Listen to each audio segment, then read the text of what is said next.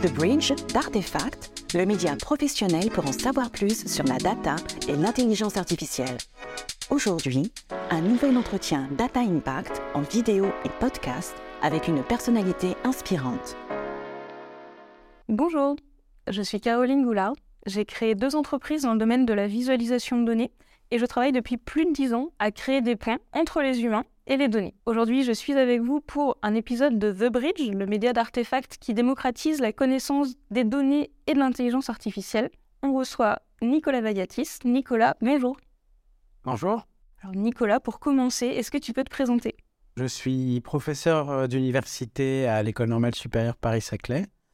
Et donc, je travaille depuis environ 25 ans dans le domaine du machine learning, qui est une approche euh, très populaire dans le domaine de l'intelligence artificielle. Et dans mon parcours, en fait, j'ai initialement travaillé beaucoup sur euh, les questions fondamentales. Donc là, c'est vraiment, on parle de, mathématiques, hein, de probabilité essentiellement. Par la suite, je me suis intéressé à, l'analyse théorique d'algorithmes pour essayer de, les comprendre. Il y a des algorithmes comme les algorithmes de boosting qui étaient utilisés au milieu des années 90 et 2000 euh, qui était extrêmement performant sur les données et qui constitue un mystère pour les théoriciens. Et donc, ça a été un sujet assez chaud euh, dans ces années-là. Et puis, euh, depuis une quinzaine d'années, depuis que j'ai rejoint en fait le, centre de mathématiques et de leurs applications à, à l'école normale supérieure de Cachan à l'époque, je me suis plongé en fait dans les questionnements qu'il y a autour de la mise en œuvre dans des applications concrètes des mathématiques appliquées et là, j'ai découvert un monde euh, fabuleux. Euh, et voilà, ça m'a conduit à m'éloigner un peu de la théorie et m'approcher plus de vraiment de la mise en œuvre, euh, de, la façon d'incarner des, modèles, des algorithmes dans des outils. alors après, il y a des allers-retours très intéressants entre la théorie et, et, le monde réel. Enfin, on pourra peut-être développer ce point par la suite. donc voilà, en gros, voilà, le parcours que j'ai suivi jusque-là. Nicolas, tu as fondé le centre Borelli.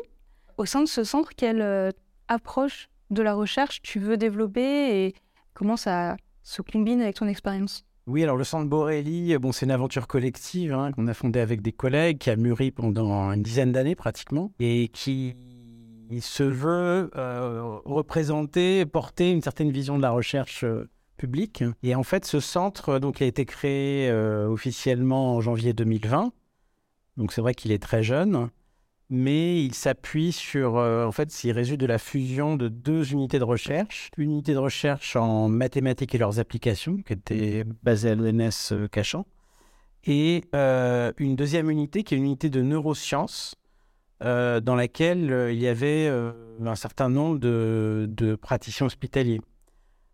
donc, dans le centre de mathématiques et leurs applications, on avait déjà une très forte pratique des interfaces notamment avec la physique et avec l'industrie.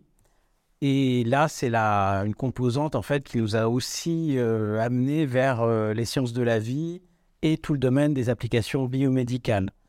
ça ne relève pas seulement du secteur de la santé. Il y a aussi, bon, il y a la santé telle qu'on la conçoit, mais il y a aussi la santé mentale. Il y a aussi les interfaces humain-machine. Donc voilà, il y a beaucoup de questions biomédicales qui nous intéressent aujourd'hui. Alors, euh, du côté des mathématiques, en fait, c'est un centre euh, qui était spécialisé dans la modélisation, la simulation de phénomènes complexes, euh, mais aussi dans la science des données, et donc avec beaucoup de sujets en lien avec l'intelligence artificielle, comme le traitement d'images, la vision par ordinateur, le machine learning, évidemment. Voilà, donc ça, c'était des thèmes sur lesquels on travaillait auparavant. Et puis, sur le versant neurosciences, on est plutôt sur les questions qui touchent à à l'étude du comportement humain et animal sous l'angle de la sensorimotricité. Donc là, on ne parle pas de cognition, on parle de choses qui sont relativement bas niveau. Hein, euh, donc c'est toute la circuiterie euh, voilà, euh, sensorimotrice et, et donc qui est aussi mesurable, objectivable, voilà, et qu'on peut s'intéresser à, c'est des connaissances qu'on peut s'intéresser à intégrer dans euh, justement des modélisations euh, de comportement. Donc ça c'est très pertinent pour certaines spécialités médicales, pour la neurologie, pour la rééducation, pour l'ophtalmologie. Enfin, il y, a, toute une liste de, services avec lesquels nous collaborons. Donc on a environ 7 chefs de services qui sont membres de l'unité aujourd'hui.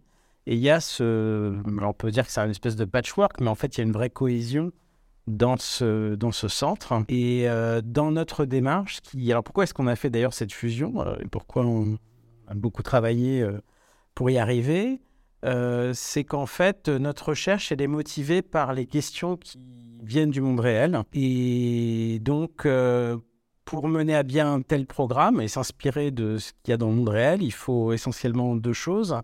Il faut une proximité avec le terrain, être capable d'observer. Et donc, euh, bon, quand on est dans le champ de, de l'intelligence artificielle, évidemment, le nerf de la guerre, ce sont les données. Donc, il faut qu'on ait un accès à, des données de terrain. Et le deuxième point qui est très important, c'est euh, d'avoir une proximité aussi avec l'expertise des gens du terrain. Et ça, c'est très important aussi euh, de pouvoir l'intégrer en fait dans les approches ensuite de modélisation, dans les algorithmes. Et donc, euh, il faut arriver à créer aussi cette, euh, cette culture commune, cette envie de travailler ensemble, de concilier des rythmes de travail, des rythmes de recherche qui sont extrêmement différents. Et ça, je dirais que côté mathématiques, on était plutôt bien préparé pour le faire, même si bon, il y a quand même eu un, choc des cultures, je ne vais pas le nier, mais mais c'est vrai que quand on travaille avec des industriels, on est sur des sur des cycles euh, quelque part de travail qui sont de l'ordre de quelques mois, alors que les programmes de recherche fondamentale, c'est plutôt dix ans. Donc, on était déjà confronté à ce type de défi. Euh, donc, avec le champ médical, ça nous a aussi euh, aidé. On a mis un peu de temps pour trouver vraiment l'organisation la plus, la plus agréable et la plus efficace pour tous. Mais c'est une des choses, en tout cas, c'est un des enjeux qui, pour moi, justifie euh, la création d'une structure, en fait, parce qu'il y a une autre approche qui est de dire on ne crée pas de structure commune, on ne fait que des collaborations. Et donc chaque entité de recherche reste relativement spécialisée, relativement indisciplinaire. Et après, euh, on fait Ocean Eleven, on regroupe des experts euh, voilà, sur un projet. Voilà, nous, on voulait, on voulait tester une autre, une autre démarche.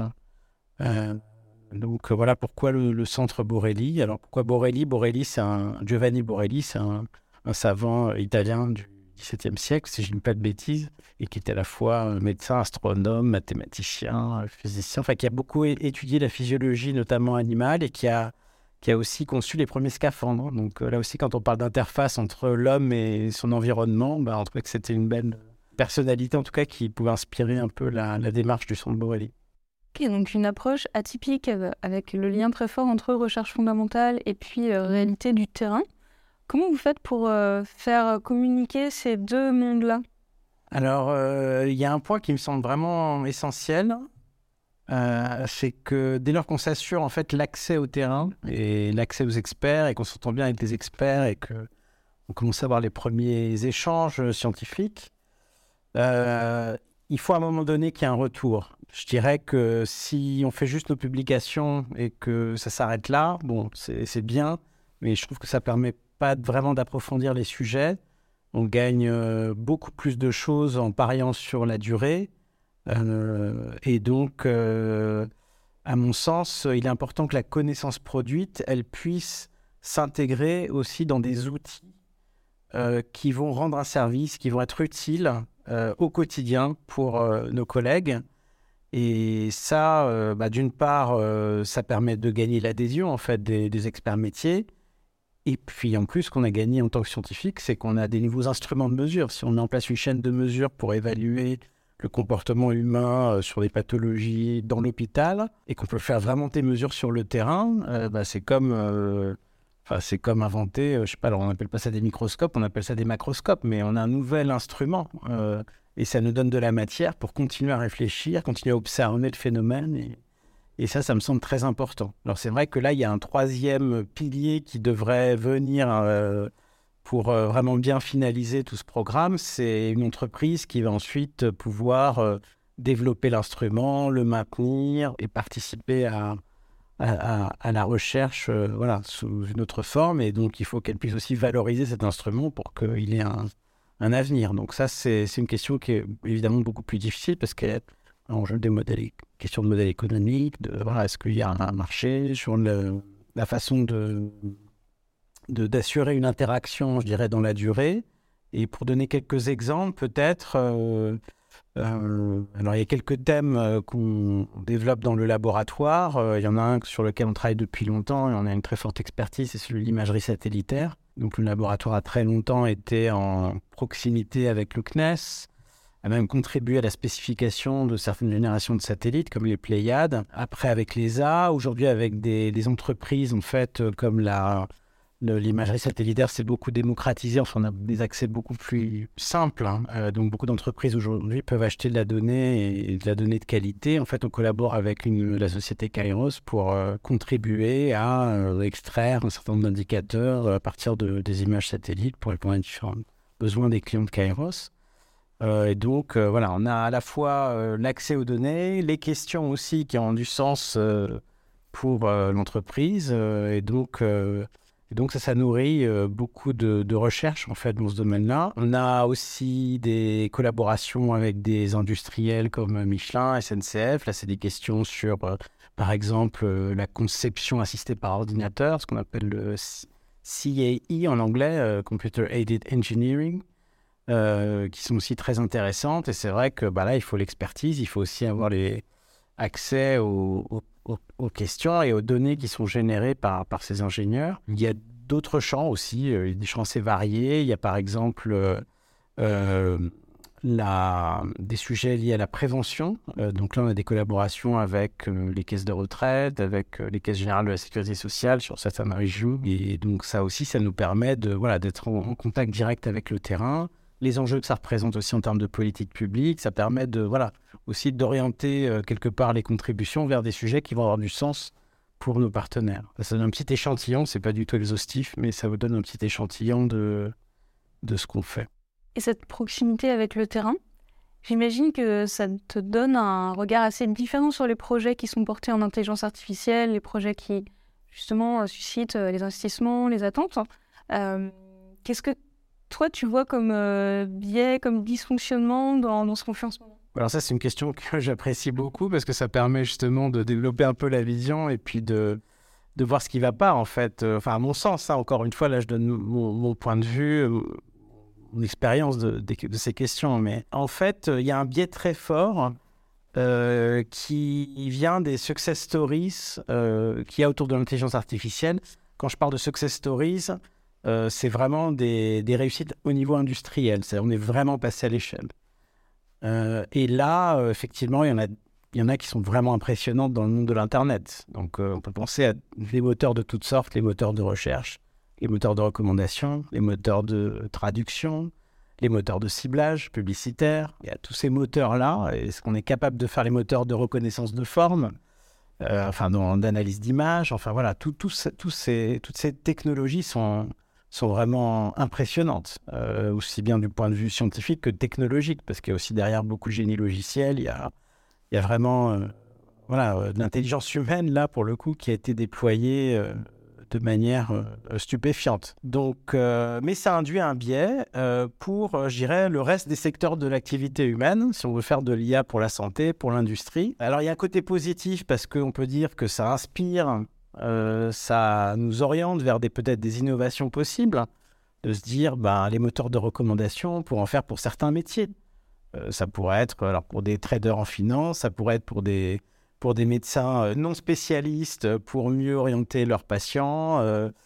voilà, on, pour même recommander des thérapies. Enfin voilà, on peut imaginer plein de déclinaisons de ces idées-là. Donc ça, c'est plutôt bien, mais mais par contre, euh, ça amène quelque part à vouloir euh, calquer la même méthodologie dans des contextes qui sont radicalement différents et pour lesquels en fait ces méthodologies euh, vont avoir des, difficultés en fait à vraiment permettre d'aller jusqu'au bout de l'industrialisation. Et là, je vois, deux gros problèmes. Il y a un premier problème, c'est lié vraiment au risque. Hein. C'est-à-dire que là, on parle de, de décisions basées sur des algorithmes. Donc, si la décision ne met pas en jeu des vies humaines, ce qui est le cas dans l'Internet majoritairement, enfin, en tout cas, il n'y en a pas à court terme, même si on découvre aujourd'hui que euh, voilà, l'usage des réseaux sociaux, euh, y a, ça amène euh, voilà, des, risques psychologiques, même physiologiques, géopolitiques, etc.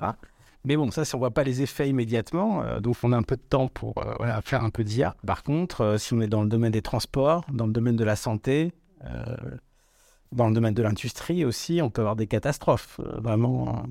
Donc euh, ça, je dirais que à moins que l'IA soit hyper performante, avant de convaincre un industriel ou un médecin de pouvoir appuyer ses décisions sur de l'IA. Et c'est beaucoup plus exigeant. Donc c'est pour ça qu'il y a aussi aujourd'hui, tous ces efforts sur la gouvernance des IA, la régulation, la certification des IA. Euh, euh, donc on se demande s'il faut pouvoir certifier des algorithmes comme on fait pour des dispositifs médicaux. Est-ce que de quoi ça relève ou c'est comme des médicaments? Enfin voilà, il y, a, ces questionnements-là aujourd'hui. Donc ça c'est un premier point, le, risque hein, euh, pour les vies humaines. Et puis euh, le deuxième point, il est lié un peu à l'adoption en fait de la technologie par les opérateurs humains, les utilisateurs finaux.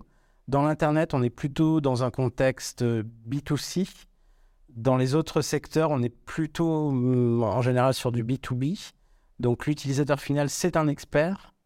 Et donc, euh, avant qu'il accepte quelque part d'être alors remplacé, augmenté, je ne sais pas trop ce qu'il faut dire, mais voilà, en tout cas d'interagir avec un algorithme sur une connaissance qu'il pense euh, maîtriser parfaitement, euh, ben là, il y a tout un travail à mener, en fait, euh, conjointement avec ses utilisateurs. Et en général, comme on opère plutôt en silo, en fait, on leur propose des outils qu'ils ne, comprennent pas, qu'ils ne, voilà, ne s'approprient pas. Et donc, là aussi, c'est... Donc, ça ne veut pas dire qu'on ne peut pas y arriver. Je pense qu'il y a un potentiel très fort, mais il y a un sacré défi de méthodologie et d'organisation aussi pour les entreprises pour y arriver. Et je pensais au sujet des données d'entraînement, les corpus avec lesquels on, entraîne ces algorithmes d'intelligence artificielle. Euh, quel lien tu fais entre euh, bah, la qualité de ces corpus, de ces données, et puis les résultats qu'on va avoir après en intelligence artificielle? Et est-ce que là aussi, tu as des raisons d'être critique? Oui, euh, en fait, ça rejoint un peu, ça, rejoint, c'est une façon aussi de rentrer un peu dans le détail de, la question précédente, des points que tu soulevais dans la question précédente. Tout d'abord, euh, bon, sur les données, ce qu'il faut dire, c'est évidemment un point clé, puisqu'on va utiliser des données pour calibrer des règles de décision à partir d'algorithmes d'apprentissage. Donc, si les données sont mauvaises, euh, les règles de décision seront mauvaises.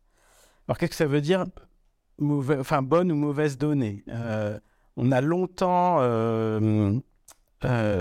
je pense, une illusion et c'est aussi quelque chose qu'Internet a quelque part euh, euh, poussé, que si on a beaucoup de données, c'est bien. Et c'est vrai que dans Internet, c'est aussi une des clés de pourquoi est-ce qu'on y arrive, c'est que les volumétries sont euh, voilà, très importantes. Maintenant, ce qu'il faut dire aussi, c'est que, à mon avis, le plus important dans les données, c'est il y a trois points qui sont importants. Le premier point, c'est la qualité des données. Que là, on parle de la qualité de l'information. Donc ça, c'est un premier point. Et plus on a du risque, hein, plus il faut que la qualité des données soit au rendez-vous et qu'on ait des données vraiment fiables. Le deuxième point, c'est la représentativité, quelque part, des différentes instantiations du phénomène qui nous intéresse dans les données d'apprentissage. Et la règle est qu'en général, ça ne représente, ça n'épuise pas, en fait, toutes les réalisations possibles, ce qu'on va avoir dans les bases de données d'apprentissage. Donc, il faut être préparé au fait que dans les données d'évaluation, en utilisation en routine, on va avoir des données qui ne sont pas du tout en, adéquation avec ce qu'on avait dans la base d'apprentissage. Donc ça veut dire très concrètement que nos règles de décision sur ces données-là, ben, ça revient à tir rapide ou phase, voire même pire. Et le troisième point, c'est l'enrichissement des données par l'expertise humaine. Donc ça, dans l'Internet, on appelle ça l'annotation. C'est pourquoi on fait ça C'est parce qu'on, fait, les techniques d'apprentissage automatique qui sont réputées euh, fonctionner euh, sont les techniques d'apprentissage supervisé. Supervisé, ça veut dire qu'on a des annotations sur les données, euh, des étiquettes, et ça, c'est des opérateurs humains qui euh, annotent des données. Donc dans l'Internet, on est sur du B2C, annoter des images, n'importe qui peut le faire.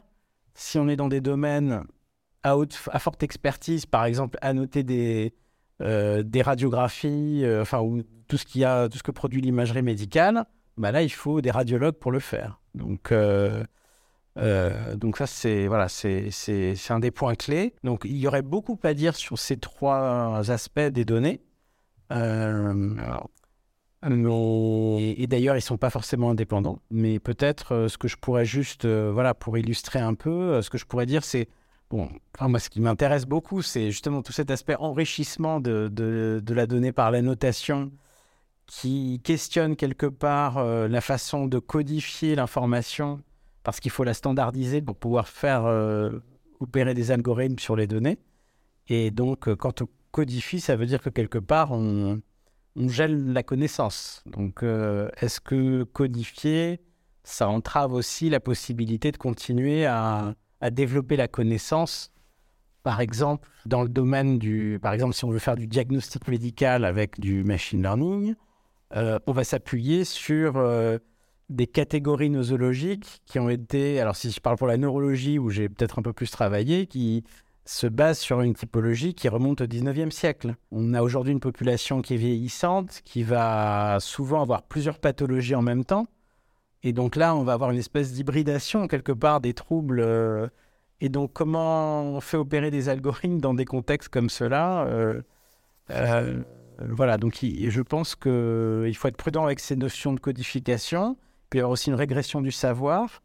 euh, parce que si on ne remet pas en question ces catégories, ben, finalement, on se ferme la porte de pouvoir euh, explorer au-delà euh, des nouvelles catégories. Enfin voilà, il y a, je, je le dis de manière un peu schématique, mais je pense qu'il y, a un- point à creuser en fait sur la, façon de voilà l'appauvrissement qu'il peut y avoir à travers une numérisation peut-être un peu voilà un peu rapide et, après dans l'instanciation d'usage des outils qui ne sera- serait pas forcément ouverte à ce qui est ensuite de, voilà des nouvelles connaissances qui sont injectées dans dans les boucles euh, voilà d'actualisation des des algorithmes, des règles de décision, etc. des éléments de notre façon de prendre de l'information dans le passé. Et donc, euh, effectivement, d'où le risque de reproduire euh, soit des biais, soit des catégorisations, des visions du monde qui nous viennent d'avant et de pas s'ouvrir à des choses euh, qui pourraient être nouvelles dans notre façon d'aborder le monde. Et du coup, ça montre qu'il y a bien quand même des boucles euh, de rétroaction, comme tu viens de le dire, entre euh, bah, avec quoi on alimente nos intelligences artificielles, nos algorithmes d'entraînement, comment ces algorithmes-là euh, influencent notre façon de percevoir le monde, nos connaissances, comment ça, du coup, se réengrange dans la façon dont on alimente ces, ces boucles-là. Qu'est-ce que, comment toi tu vois ces interactions entre humains et intelligence artificielle? C'est une question euh, vraiment très très intéressante et à mon avis qui soulève beaucoup de, de questions euh, qui mériteraient en fait des programmes scientifiques complets hein, pour euh, vraiment aller jusqu'au bout. Il y a une question à se poser, c'est finalement pourquoi on veut faire de, l'intelligence artificielle? Très souvent, on vient nous voir en nous disant j'ai une question difficile, mes ingénieurs n'y arrivent pas, on va faire de l'intelligence artificielle pour y arriver. Or, par définition, le paradigme actuel, en tout cas qui est dominant dans l'intelligence artificielle et qui repose sur de l'intelligence, euh, enfin sur des algorithmes apprenants, donc ils vont brasser des données, comme tu le disais, des données du passé. En fait, que font ces algorithmes? Ils vont, ils vont identifier des régularités statistiques. Donc c'est typiquement les événements fréquents sur lesquels le- les algorithmes seront performants. On pourrait se dire qu'une fois qu'on sait bien modéliser les événements fréquents, on peut mesurer ce qui s'écarte de ce qui n'est pas fréquent, mais bon, c'est beaucoup plus délicat. Donc, euh, j'aurais tendance à dire, pour le dire un peu vulgairement, que l'intelligence artificielle, ça va un peu jouer le rôle du pilote automatique. C'est-à-dire quand il se passe rien ou qu'on a des tâches répétitives, ben hop, on peut, euh, peut s'appuyer sur, euh, sur l'IA. Et ça, ça pose la question ensuite de la, complémentarité avec l'humain. et aussi de ce que tu disais, les rétroactions, c'est-à-dire quel effet ça va avoir ensuite sur l'humain. Et en fait, on voit qu'il peut y avoir même des effets physiologiques, euh, des formes de régression finalement des capacités humaines euh, en utilisant des algorithmes. On peut voir ça par exemple. euh, alors, il y a des domaines qui sont sur lesquels on étudie beaucoup ces questions. Bah, là où il y a des pilotes automatiques, par exemple, pour conduire des avions. Et ce qui est très intéressant, c'est justement de regarder les transitions. C'est-à-dire quand est-ce que le, le pilote automatique donne la main, redonne la main à l'humain? Et c'est vrai qu'il y a un dogme dans la conception des systèmes qui est de dire l'humain, euh, voilà, quand c'est compliqué, il faut que l'humain intervienne. Euh, mais ce qui n'est pas évident parce que déjà, l'humain, il faut qu'il ait une bonne intelligence de la situation. Et justement, euh, l'intelligence de la situation, il l'a généralement quand il effectue ses tâches répétitives. S'il ne les effectue pas et qu'il n'est pas dans un état de vigilance qui lui permet de vraiment de comprendre ce qui se passe, ses décisions seront moins bonnes que celles de l'algorithme. Et donc, dans l'aérien, c'est bon, c'est particulièrement délicat parce qu'il y a aussi des, des illusions sensorielles hein, dans des situations un peu extrêmes. Et donc, il y a une vraie aussi un vrai, une vraie question sur comment on perçoit l'environnement. C'est pas seulement euh, ce que dit l'algorithme, c'est aussi on met en regard de voilà qu'est-ce qui se passe à l'extérieur, euh, comment l'appareil évolue et voilà donc euh, donc euh, là il y a vraiment des, des situations extrêmement complexes et là-dessus en fait euh, bah, ça met en jeu des questions de neurosciences. C'est aussi pour ça qu'on s'est intéressé aux neurosciences puisqu'il y a des questions sur la prise d'informations, sur comment on intègre, comment on combine des informations, des informations sensorielles qu'on peut avoir par les systèmes, mais aussi par ce qu'on perçoit par la proprioception, par tout ce qui est, voilà, ce que notre système vestibulaire peut percevoir de, voilà, où, où, le corps et où la machine se trouve et comment, dans quelle position elle est. Et puis après, il y a les, comment on active l'action motrice, voilà, pour agir en fait sur le système. Et voilà, tout ça, c'est des choses qui, sont, voilà, qui font l'objet d'études actuellement et je pense qu'on n'a pas encore, euh, on ne maîtrise pas complètement tous les aspects. Et en tout cas, les ingénieurs qui font la conception de systèmes sont très loin, en fait, de ces questions. On a plusieurs images de la collaboration entre euh, humain et intelligence artificielle. Et rapidement, spontanément, on a tendance à avoir cette image que l'intelligence artificielle va faire ce que l'humain ne sait pas faire. Parce que ce mmh sort comme résultat d'une intelligence artificielle, d'un algorithme, c'est souvent un peu obscur et donc ça a l'air euh, compliqué, plus intelligent que ce que nous on pourrait faire. Mais effectivement, on peut avoir d'autres modèles de cette collaboration, comme euh, l'intelligence artificielle fait euh, ce que les humains n'aiment pas faire, ce qui est trop répétitif, trop abétissant, ou bien l'intelligence artificielle fournit des outils pour permettre à l'humain d'aller plus loin. Mais c'est toujours en marche-pied pour la connaissance humaine. Et c'est peut-être là où les interfaces ont leur rôle à jouer, parce que j'imagine qu'on ces différents modèles d'intelligence artificielle et de la collaboration avec l'humain vont induire des interfaces différentes. Si on reste dans des choses complètement abscons, que l'interface n'est pas éclairée, on va rester dans un modèle un peu d'intelligence artificielle supérieur à l'humain. Euh, selon euh, la façon dont on envisage les outils, est-ce qu'on peut comme ça induire des modèles de collaboration? Oui, je pense que euh, c'est très juste. Hein. La réflexion sur les interfaces, elle, fait aussi partie, à mon avis, du sujet. c'est vrai qu'aujourd'hui, par défaut, l'interface, elle est souvent visuelle. Alors, elle commence à être un peu sonore dans tout ce qui est euh, domotique, un peu, euh, je sais pas si c'est 2.0 ou combien de 0, mais, mais, euh, mais c'est vrai qu'on est quand même beaucoup sur la vision. Et ça aussi, c'est quelque part un, héritage de, voilà, d'Internet. Mais c'est vrai que dans des contextes de prise de décision, dans des situations extrêmes, je pense au transport notamment, ou dans les opérateurs de, de SCADA, euh, c'est des systèmes de contrôle, je sais pas, de centrales nucléaires, de lignes de train, euh, etc. Euh, où là, il y a beaucoup, beaucoup d'informations simultanément. Il y a des contextes de prise de décision en temps réel qui vont forcément être tributaires des informations, d'informations multiples qui arrivent. Certaines peuvent être des recommandations d'algorithmes. Et donc là, dans ce contexte-là, bah, y a plusieurs sens aussi qui vont être sollicités. Donc, est-ce que tout doit passer par l'œil? C'est pas évident. Est-ce qu'il doit y avoir une forme aussi de, séquence, de, séquentialité dans, la façon dont on révèle les informations à l'opérateur pour qu'il puisse euh, les intégrer plus facilement? Bah voilà, je pense que c'est des questions vraiment délicates et à mon avis qui doivent aussi tenir compte des contextes euh, vraiment des situations. C'est-à-dire que là, pour le coup, il faut vraiment faire des études de terrain pour, euh, pour essayer de comprendre euh, au mieux ces, ces, sujets. Donc, je suis tout à fait d'accord que la conception des interfaces, c'est aussi quelque chose qui, à mon avis, n'est pas très élaboré aujourd'hui. Ça doit beaucoup se nourrir des, voilà, des, aussi des recherches qui se font en neurosciences. Et, voilà, et c'est clairement aussi une direction. Enfin, je pense que c'est une brique de l'édifice. C'est-à-dire, si on a des algorithmes qui prennent de très bonnes décisions mais ils sont incarnés dans des interfaces qui ne sont pas adaptées à la façon dont l'opérateur humain va pouvoir euh, voilà, prendre en compte ces, ces, recommandations, ben, voilà, on, aura, on, aura, des difficultés, je pense, à, à faire euh, adopter euh, ces technologies par les opérateurs. Encore une fois, on est dans un cas ici d'opérateurs experts, donc voilà, donc ils vont quand même avoir une forme de méfiance des algorithmes. si ça leur a portent une surcharge euh, cognitive, euh, mais ils vont pas, ils vont pas acheter. L'interface compte énormément dans l'acceptabilité.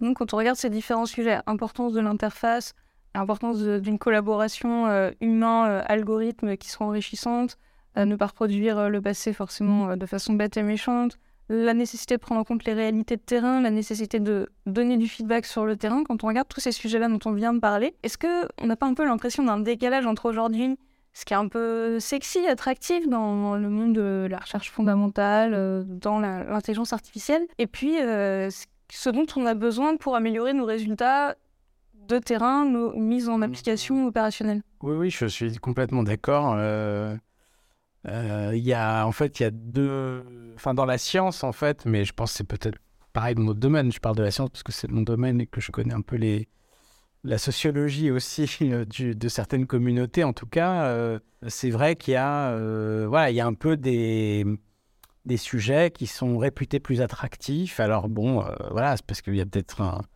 un, chercheur qui est extrêmement brillant, qui en parle très très bien, qui va, voilà, qui va attirer euh, finalement euh, des jeunes vers ces thématiques-là.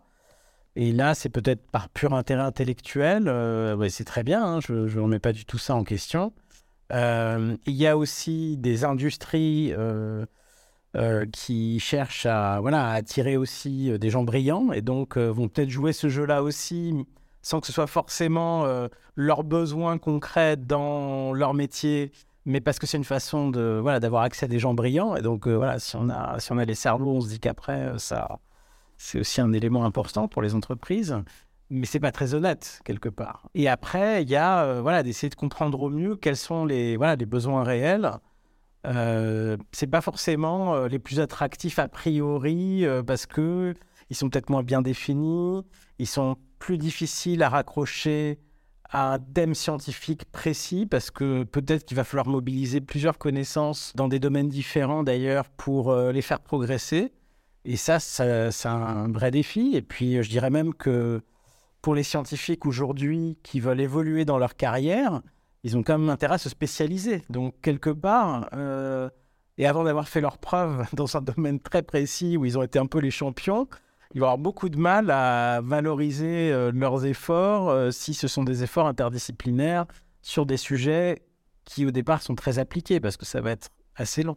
Donc il y a toutes ces difficultés-là euh, qui font que voilà, c'est assez compliqué de, je pense, d'amener de manière massive finalement le, le, monde scientifique vers ces questions. Mais voilà, il y a quand même, je pense, des modes de publication aussi qui vont à mon avis se euh, se généraliser sur euh, voilà, la façon de publier des algorithmes, par exemple, euh, et qui vont, à mon avis, faciliter peut-être ces, cette, voilà, ces, ces, allers-retours entre voilà, des sujets très concrets qui ont un impact dans la vie réelle et puis des questions plus fondamentales qu'on va quand même pouvoir valoriser dans des communautés scientifiques qui voilà, attendent qu'on on résolve des problèmes difficiles. C'est-à-dire que si on ne résout pas des problèmes difficiles en sciences, on a du mal à, voilà, à, se distinguer des autres. Voilà un peu le, les défis. Donc, c'est, voilà, le chemin, il n'est pas pavé de rose, hein, mais, mais en tout cas, je pense que ça mérite, euh, ça mérite vraiment de, de, s'y intéresser. Et oui, parce qu'entre euh, un certain mini-star system euh, sur certains domaines, plus le fait que le système est fait de telle sorte à privilégier les, la spécialisation thématique, effectivement, ça va pas très bien avec l'enjeu de croiser les expertises, euh, faire du multisectoriel et retourner euh, aux réalités de terrain.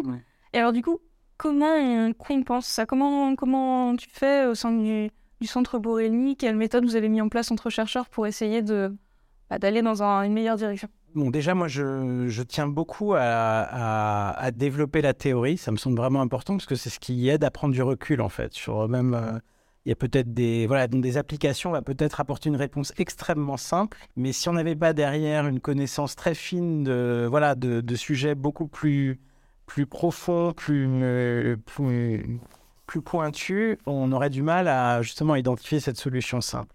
Donc je pense que c'est très important de cultiver cette connaissance euh, théorique.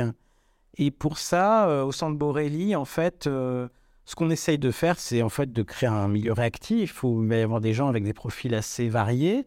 On va avoir des jeunes qui sont passionnés de théorie, qui veulent pas entendre parler d'application. Au contraire, on va en avoir d'autres qui vont se passionner pour certains terrains d'application. Et ensuite, euh, ce qu'on va faire, c'est ben, on va essayer de positionner chacun en fonction de, de ses talents, de ses envies.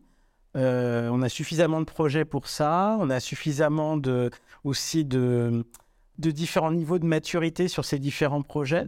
Donc sur des projets euh, où on a déjà travaillé pendant longtemps, on peut avoir fait émerger des questions théoriques euh, qui dépassent le projet et sur lesquelles euh, ben, on va pouvoir intéresser quelqu'un qui veut vraiment faire de la théorie. Et on sait que ça nous donnera du recul peut-être pour aller plus loin sur des, des, questions similaires.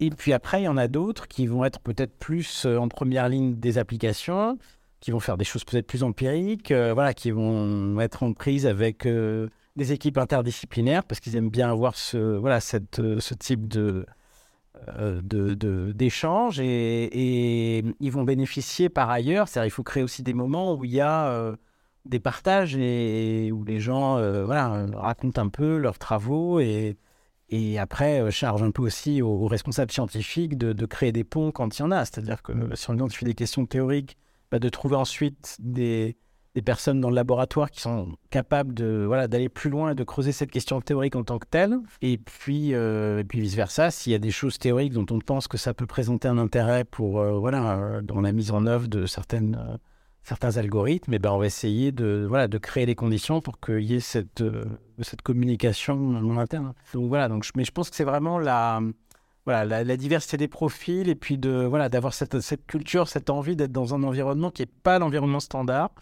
euh, c'est-à-dire qu'on va pas forcément trouver des gens super pointus sur notre sujet de thèse. Ça, on va plutôt aller chercher cette expertise ailleurs parce que, par définition, quand on fait des applications, on ne sait pas ce qu'on va mobiliser comme connaissance. Et, donc, il faut être très ouvert. Et ça, c'est aussi euh, un des, je pense, une des difficultés qu'on peut avoir. Euh, je parle pour la France parce que c'est quand même le système que je connais le mieux, mais voilà, d'avoir des unités de recherche très, très spécialisées. Mais en fait, elles vont voir, voilà euh, si vous voyez, euh, je ne sais pas si vous avez un marteau, vous allez voir des vis partout. C'est l'exemple qu'on donne tout le temps. Il n'y aura qu'une forme de vis, quoi, quelque part, parce qu'on n'a que ce marteau-là, on n'en a pas d'autre. Et donc, euh, je trouve que ça, c'est une vraie difficulté, en fait, pour, pour permettre à des théoriciens de, de s'ouvrir sur des, sur des applications. Donc, il faut avoir cette, cette diversité, cette couverture un peu plus large.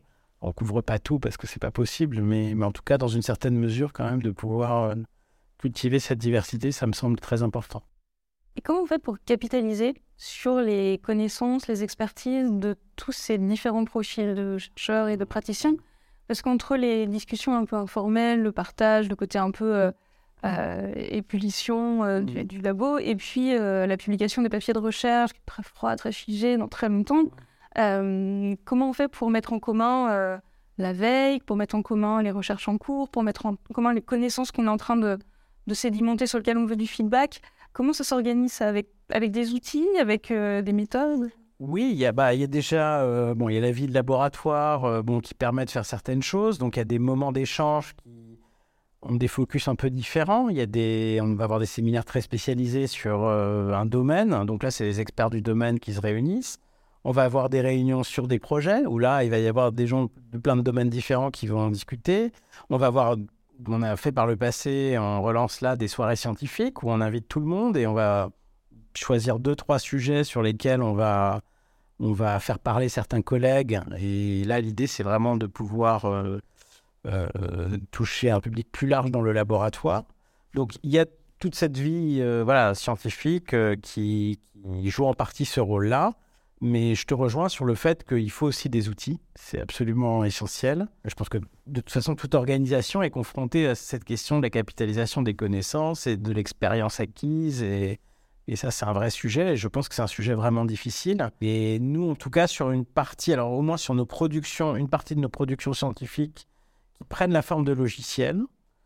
Euh, alors, il y a plusieurs formes de contribution logicielle. Hein. Je ne sais pas s'il faut que je rentre trop dans les détails, mais bon, on peut dire qu'on on a en gros des librairies, par exemple, des librairies Python là, qui, sont très très utilisées sur des problématiques assez génériques.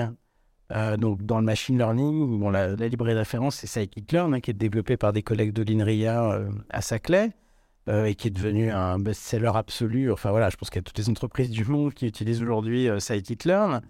Mais ça, c'est un peu un couteau suisse, ça sert à faire plein de choses. Et après, il y a des, algorithmes qu'on va instancier sur des applicatifs très précis. Je prends un exemple, euh, il y a euh, des communautés en traitement d'image, donc c'est des sous-communautés dans le monde du traitement de l'image qui travaillent sur des images de visage, de visage humain. Voilà.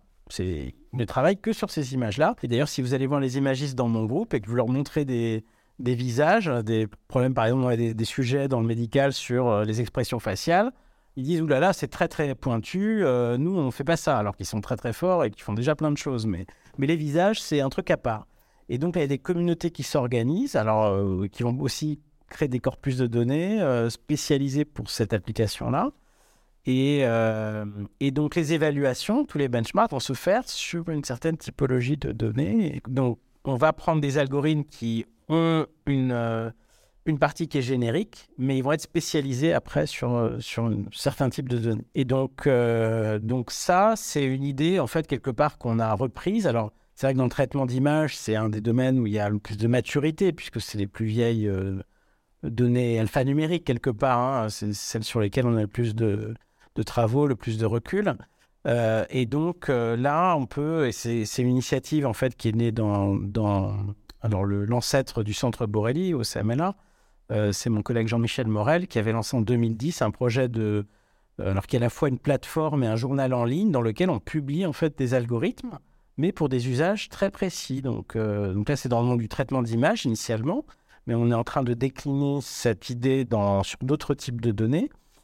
Et là, le principe, c'est qu'on publie un algorithme. Donc, ça veut dire déjà qu'on va, on va euh, décrire. C'est pas simplement un code qui est open source et qui est documenté. Ça va beaucoup plus loin. Il y a un article en plus de l'algorithme qui va détailler vraiment tous les, tous les points en fait qui permettent qui permettra à quelqu'un de réécrire l'algorithme euh, en partant de zéro, simplement à partir de l'article papier.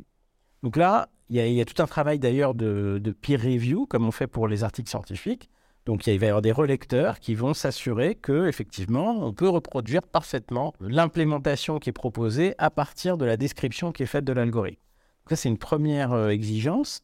Et la deuxième exigence c'est de fournir un démonstrateur en ligne qui va permettre à quelqu'un qui ne connaît rien aux algorithmes de, euh, de faire tourner en fait euh, ce qu'il y a dans l'article sur sa propre donnée. C'est-à-dire qu'on peut déverser sa donnée sur, un, sur la plateforme et récupérer un résultat en faisant opérer donc l'algorithme. Et, à terme, on pourrait se dire qu'on pourrait même réécrire l'article de manière automatique avec les données du lecteur, en fait, ce qui va vraiment l'intéresser. Donc ça, là, si on arrive à faire ça quelque part, je dirais que ben, c'est la science telle qu'on aimerait l'avoir, c'est-à-dire que c'est de la connaissance qui est ensuite euh, directement accessible à, chacun, enfin des, des, utilisateurs potentiels de cette connaissance euh, de manière directe sans intermédiaire et sans avoir besoin de quelqu'un qui va faire l'exégèse euh, des articles. Et ça, ça permet ensuite, une fois qu'on est passé sur ce mode-là, ça permet aussi d'avoir euh, des états de l'art vivant, en fait, de, des algorithmes. C'est-à-dire que si on a une base de données, ben, on peut euh, directement évaluer un algorithme, non pas sur les benchmarks de référence qui sont ceux qui permettent de publier aujourd'hui dans les communautés d'apprentissage, euh, mais euh, sur des vraies données en fait, hein, et de dire bah, quand est-ce que ça fonctionne, quand est-ce que ça fonctionne pas, et de cette manière, ça nourrit aussi la recherche parce que ben, quand on fait la recherche, on cherche toujours les limites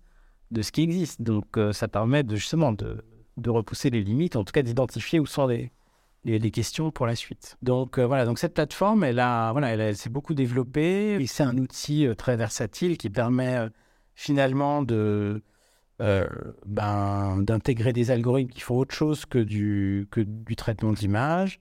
Ça permet de faire du transfert de technologie. Euh, là, on a un projet qui vise à, en faire une plateforme pour la formation, des gens qui ne sont pas des experts euh, concepteurs d'IA, mais qui sont plutôt dans des domaines scientifiques divers et variés. Enfin, tout ça pour... bon, ma réponse est un peu longue, mais ça répond quand même, je pense, à à l'importance de, aussi de penser aux outils pour, pour cette capitalisation. Tout à fait. On retombe encore sur les outils. Et, peut-être même un, cran encore au-delà, parce que on a vu, voilà, on est passé du partage des résultats au partage des algorithmes, du code et des outils qui permettent de l'auditer. Mais il y a peut-être aussi un sujet sur euh, la publication des données, la mise en commun des données, puisque finalement, c'est un peu le nerf de la guerre quand on fait de l'intelligence artificielle, c'est d'accéder à des jeux de données, des jeux d'entraînement, des jeux de validation qui sont euh, consistants, conséquents. Et c'est pas toujours facile d'y avoir accès euh, de façon libre et ouverte. Et j'imagine qu'il y a peut-être là aussi un enjeu pour les chercheurs dans leur accès aux données. Comment aujourd'hui ces chercheurs-là font pour accéder au corpus? Euh, Est-ce qu'ils ont du mal? Est-ce qu'il y a des mouvements qui s'organisent pour mutualiser les corpus? Alors, il y a des communautés qui ont cette pratique depuis longtemps. Je parlais de des gens qui travaillent sur les, visages humains. Donc, eux ont créé euh, un site web qui s'appelle je sais plus comment ça s'appelle, euh, Human Faces in the Wild, je crois, enfin quelque chose comme ça. Et donc c'est euh, voilà, ils ont une base de données, c'est je plus des milliers, dizaines de milliers de, visages humains. Alors tout a été récupéré sur Internet, plus ou moins. donc là, il y a effectivement une communauté qui a ce corpus et qui travaille sur ce corpus. mais c'est, je dirais que c'est pas la règle. Hein. généralement, les gens gardent quand même jalousement leurs données. Et c'est vrai que les, les, équipes de recherche académiques, en tout cas dans le secteur public, sont vraiment sevrées de données, c'est-à-dire que c'est très difficile d'avoir accès à des données. Une des raisons pour lesquelles nous avons créé le centre Borelli, c'était justement de, aussi de pouvoir créer nos propres bases de données, notamment dans le champ biomédical, puisqu'on a, euh, a cette capacité, en fait, de euh, mettre des capteurs, alors c'est plus des capteurs grand public ou des capteurs à bas coût dans des consultations médicales, et de générer nos propres corpus de données sans être tributaires des dispositifs médicaux qui sont, voilà, qui sont complètement, pour le coup, euh, verrouillés, complètement opaques. Donc ça, c'est pour nous, c'est une vraie richesse et, j'ai envie de dire, c'est presque une question de survie pour des gens qui font de la recherche en sciences des données s'ils n'ont pas accès à des données, à des vraies données quelque part. Après, il y a la question de voilà, quelles sont les données intéressantes aussi, parce que finalement, il y a, pas mal de données publiques aussi. Hein. On parle beaucoup d'open data. Euh, il y a euh, euh, bah, les voilà, au début du machine learning, il y avait une université en Californie, l'université d'Irvine, qui avait justement mis en ligne beaucoup de jeux de données publics. donc ça, ça a été le terrain de jeu aussi pour pour mes collègues et moi pendant de longues années. Euh, mais finalement, ce n'est pas des données très intéressantes, c'est des données euh, relativement appauvries, euh, dans lesquelles les descriptifs faisaient quelques lignes. Les, gens qui faisaient de la science des données s'intéressaient simplement à la nature des variables, mais pas forcément à l'interprétation des résultats, au sens qu'il pouvait y avoir derrière l'exploitation de ces données.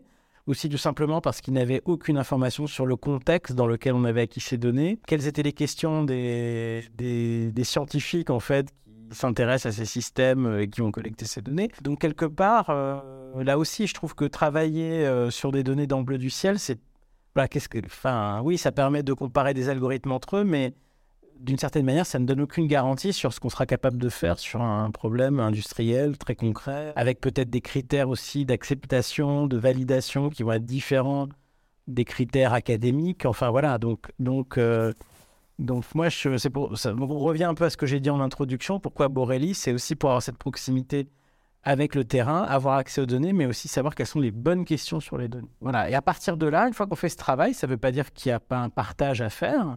Simplement, je pense qu'il doit, bah, un peu comme la plateforme EPOL que je mentionnais tout à l'heure, hein, Image Processing Online, et d'ailleurs on s'en sert aussi pour publier des datasets, c'est qu'il faut que ça vienne avec une description assez riche du jeu de données euh, donc, il y a aussi, dans lequel on va décrire l'acquisition, quels capteurs ont été utilisés, qu'est-ce qu'on mesure vraiment, qu'est-ce, enfin, c'est, quel est le phénomène qu'il euh, qu'on a essayé de numériser, et, aussi de voir comment on a enrichi ces données, puisqu'il y a aussi des formes d'annotation, il y a un travail, euh, ça, peut être assez riche, hein, notamment si on travaille sur des données structurées, où il y a des, signaux, où il y a des relations entre les, les différentes variables, etc.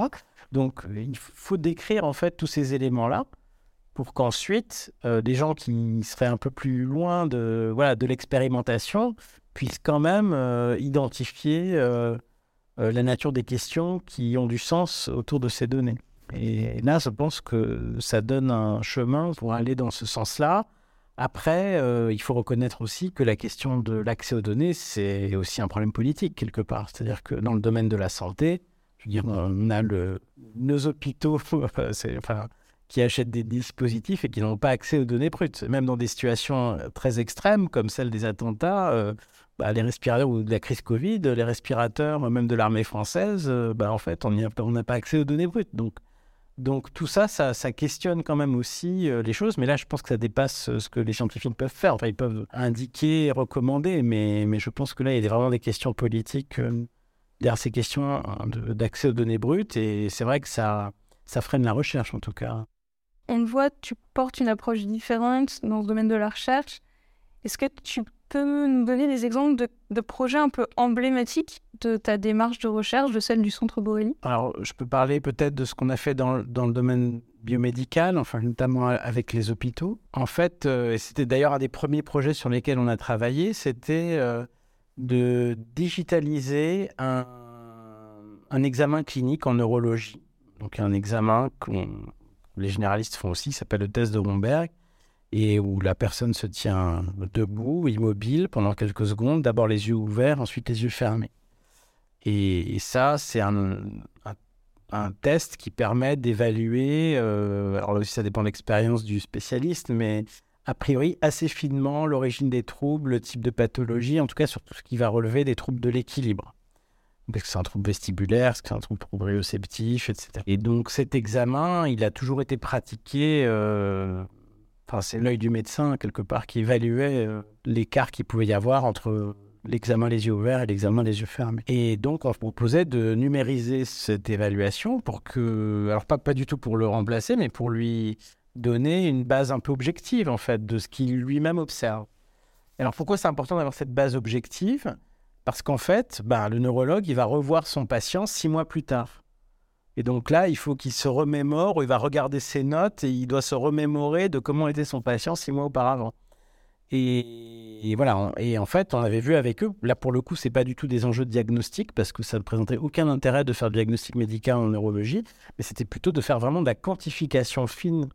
Donc pour cet exercice qui évalue l'équilibre statique de la personne, euh, sachant qu'il y avait des technologies pour le faire, sauf que c'était bah, du matériel médical, donc extrêmement coûteux, qu'on utilisait simplement pour faire des études ponctuelles et donc qui n'était jamais utilisé en routine. Enfin, en France, je crois qu'il y en avait, enfin, sur la région parisienne, je crois qu'il y en avait deux ou trois des appareils comme ça. Ça coûtait, euh, je sais pas, 15 000 euros pièce. Et nous, en 2012-2013, on arrivé avec la Wii Balance Board, qui est une plateforme de force qui coûtait, euh, je sais plus, 80 euros à l'époque, 60 euros un peu plus tard. Et donc, en utilisant, euh, c'est pour ça que je parlais de capteurs grand public, euh, ben voilà, c'était utilisé pour les jeux vidéo. On s'est dit, ben, on peut en faire un outil d'évaluation euh, de la posture.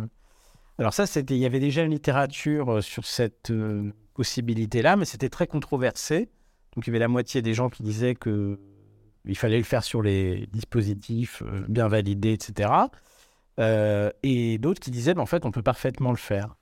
Et donc, quand on est rentré sur cette question, déjà, on a pu déployer dans la, euh, le service de neurologie. À l'époque, c'était à l'hôpital du Val-de-Grâce, avant qu'il ne ferme. Et donc, on a fait des mesures dans la consultation. Donc, déjà, ça nous a permis de prendre en compte toutes les contraintes liées à la consultation. Donc, quelque part, ça nous a aidé aussi à penser à l'ergonomie de ce que pouvait être une chaîne de mesure pour être utilisée dans l'hôpital. Clairement, si euh, le clinicien doit passer 5 minutes pour euh, mettre en place le dispositif euh, bah, sur une consultation qui dure 15-20 minutes, c'est pas possible. hein. Donc, euh, il fallait vraiment que ce soit très, très bien pensé pour que ça puisse être utilisé.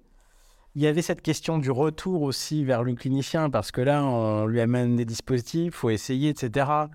Et donc, qu'est-ce qu'il a en retour hein? Donc, lui, il souhaitait tout de suite avoir des éléments, en fait. Donc, il ne s'agit pas de déployer un dispositif sans qu'il y ait immédiatement déjà voilà, des, éléments d'appréciation de, la mesure. Donc, euh, il a fallu faire tout ça très, très vite. Déjà pour avoir des premiers éléments. euh, et donc, une fois qu'après le dispositif était accepté et qu'on a, on a coché un peu toutes les cases sur l'aspect ergonomie de la, consultation, bah là, ça nous a permis de mener beaucoup, beaucoup de travaux sur cette. euh, puisqu'on avait, on a constitué une base de. de- C'était notre premier essai clinique. On a constitué une base de données qui était unique à l'époque, puisqu'on avait 3000 enregistrements qu'on a eu en six mois, alors que toutes les études, elles en avaient autour de la centaine.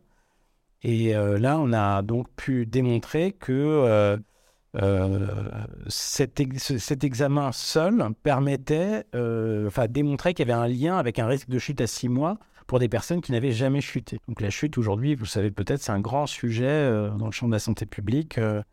Et donc, euh, voilà, donc ça, c'était déjà un des premiers, des premiers points. Et puis après, on a continué sur, euh, bah, après l'équilibre statique, il y avait la locomotion, euh, donc la marche, qui est aussi un élément d'appréciation pour pas mal de pathologies, pour euh, la réussite de certaines chirurgies. voilà, donc c'est- aussi des choses qui, qui sont beaucoup regardées dans certaines spécialités médicales. Et là, il y a eu aussi des, hum, des innovations intéressantes dans la collecte des données, notamment, euh, puisque, et dans l'enrichissement en fait des données. Parce que là, euh, quand on est sur des, séquences de marche, ce qu'il faut arriver à faire pour faire de la quantification fine, c'est de bien identifier les pas. Euh, donc là, on avait des signaux accélérométriques. Et euh, dans ces signaux, il fallait repérer les pas. Donc, euh, il y a des techniques en traitement du signal pour segmenter des signaux. euh, et alors là, une littérature très riche sur le sujet, mais tout ce qu'on a essayé ne fonctionnait pas. Donc ça aussi, ça nous a, ça amené vers des questions de recherche fondamentale, puisqu'on s'est dit, bah, attendez, il y a, des, milliers d'articles qui prétendent avoir résolu le problème. Nous, on a des signaux réels, parce qu'en fait, euh, il faut voir aussi pourquoi est-ce que ça ne marchait pas. C'est que nous avons euh, enregistré des, sujets pathologiques qui avaient des maladies très handicapantes sur la marche. Donc quand on teste les méthodes sur des sujets sains où la locomotion, ça va être quelque chose de très régulier, de très périodique, évidemment, toutes les belles méthodes mathématiques, elles vont très bien fonctionner.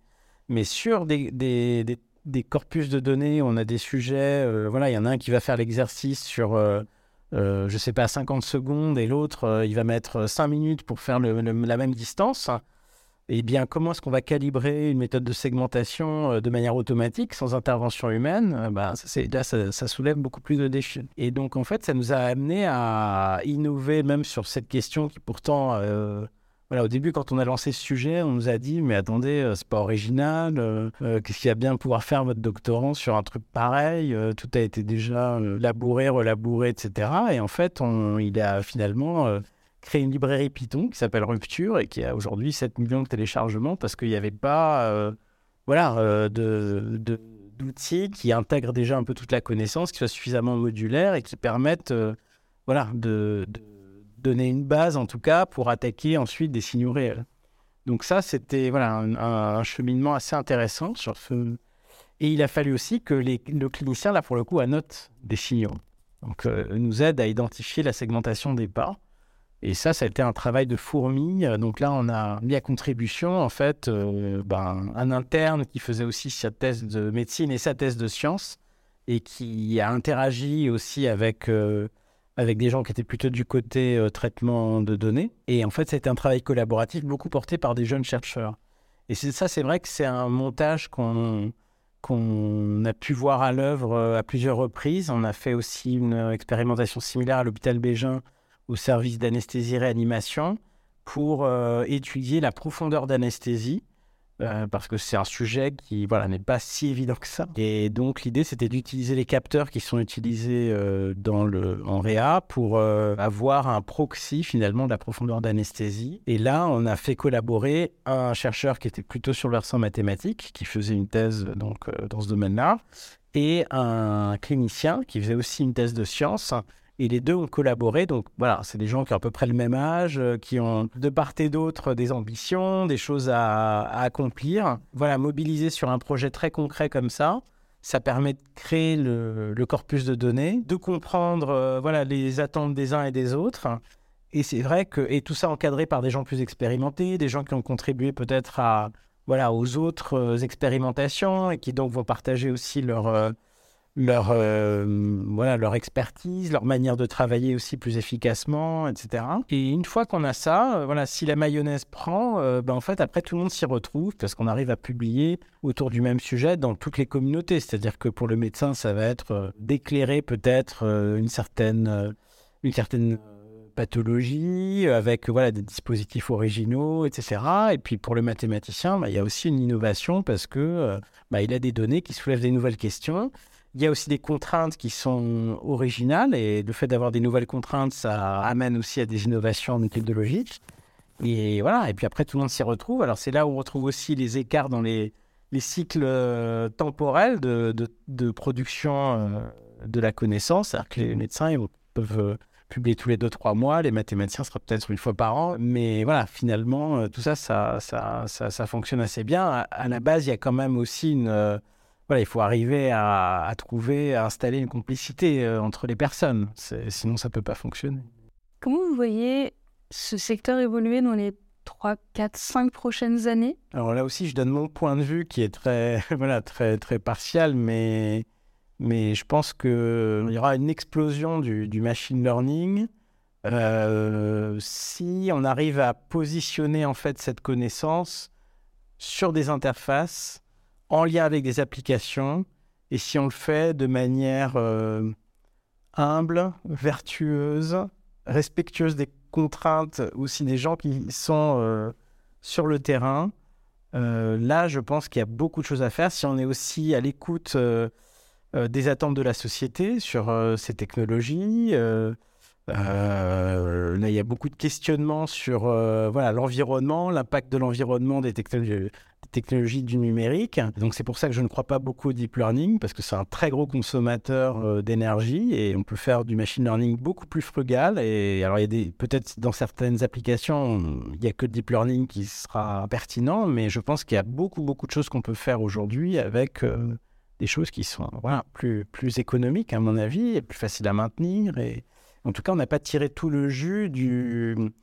du machine learning non, profond. Et on a un peu sauté une marche dans ce qui a été l'histoire des idées, comment le secteur a évolué dans le monde scientifique, et ce qui a été euh, les modes un peu voilà, médiatiques. Hein. Euh, on parle des trois printemps de l'IA, il y a eu deux hivers, est-ce qu'il y aura un troisième hiver, etc. Et en fait, c'est vrai que la troisième vague, elle est beaucoup portée par le deep learning, alors que le machine learning peu profond s'est beaucoup développé euh, pendant le deuxième hiver, en fait, hein, dans sur le la scène scientifique, avec des travaux euh, remarquables euh, euh, des, des, scientifiques dans, sur ces, sur ces algorithmes-là.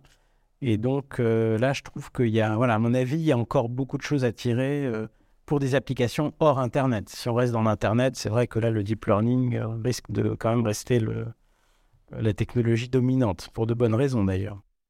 Est-ce qu'il y a un sujet dont on n'a pas parlé qui te tient à cœur, quelque chose que tu veux ajouter? Moi, les sujets qui me tiennent beaucoup à cœur, c'est surtout le, les interfaces euh, humains-algorithmes hein, et comment on orchestre la prise de décision quand on, a ces, deux composantes qui sont en prise avec euh, des situations réelles.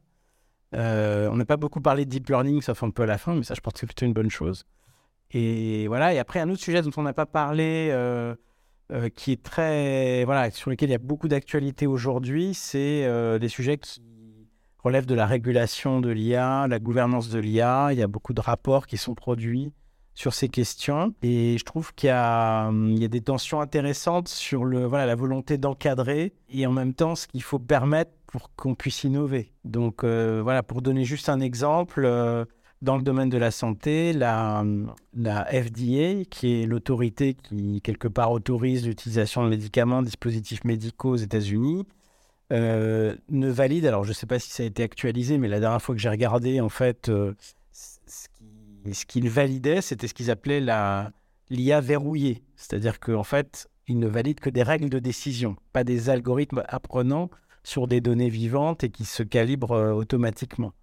Et donc ça, qu'est-ce que ça veut dire? Ça veut dire qu'on a une base d'apprentissage euh, parfaite. Ça exclut euh, voilà, la, possibilité d'une amélioration continue à travers l'accumulation de, nouvelles données. Et ça, c'est une, euh, enfin pour moi, c'est un frein très important. Mais je comprends en même temps que voilà, un algorithme qui apprend et qui se calibre tout seul, ben évidemment, il est, il est peut-être moins évident à, maîtriser. Encore qu'il y a des, voilà, des dispositifs qui permettraient quand même de le faire, mais mais qui sont peut-être pas à un niveau de maturité qui permettrait à une administration comme celle-là de donner sa bénédiction. Donc euh, là, il y, a, il y, a, vraiment des points comme ça qui sont intéressants.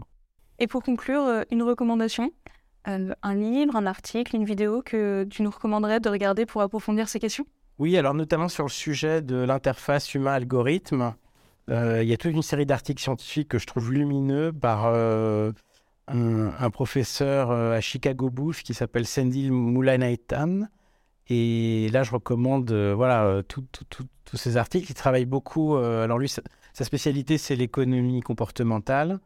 Et justement, il travaille beaucoup sur la, comment est-ce que les, les, algorithmes peuvent aussi corriger les décisions humaines. Donc, il a des, des contributions comme celle-là, notamment dans le champ de la, justice algorithmique, hein, et puis dans d'autres domaines aussi, donc comment les biais de discrimination peuvent être levés euh, par, par des algorithmes. Ça donne aussi une vision un peu positive, qui prend un peu à contre-pied ce qu'on lit parfois dans la presse sur les algorithmes qui, au contraire, euh, prolongent les discriminations humaines. Et il y a aussi des, travaux sur euh, voilà, comment cette IA peut, peut s'intégrer dans dans un écosystème complet. Et voilà, c'est juste une brique, mais comment elle, quel va être son impact hein, euh, dans la mesure où on prend en compte euh, l'ensemble des questionnements sur l'allocation de ressources, par exemple. Les ressources sont limitées, donc on alloue des ressources pour faire des choses et, comment les algorithmes venant prendre une place en fait dans, ces circuits de décision peuvent avoir des impacts extrêmement positifs. Donc moi j'apprécie beaucoup cette vision systémique et voilà, c'est des de, très beaux articles qui s'appuient sur des enquêtes de terrain. Donc il y a vraiment de la matière, c'est pas simplement des idées. Et voilà, moi j'apprécie énormément et je recommande vivement euh, ces lectures. Et bien sûr, on pourra consulter l'ensemble des travaux de recherche du Centre Borelli. On mettra le site internet. Nicolas, merci beaucoup. Merci Caroline. J'espère que cet épisode vous a plu. On se retrouve très bientôt pour un nouvel épisode de The Bridge.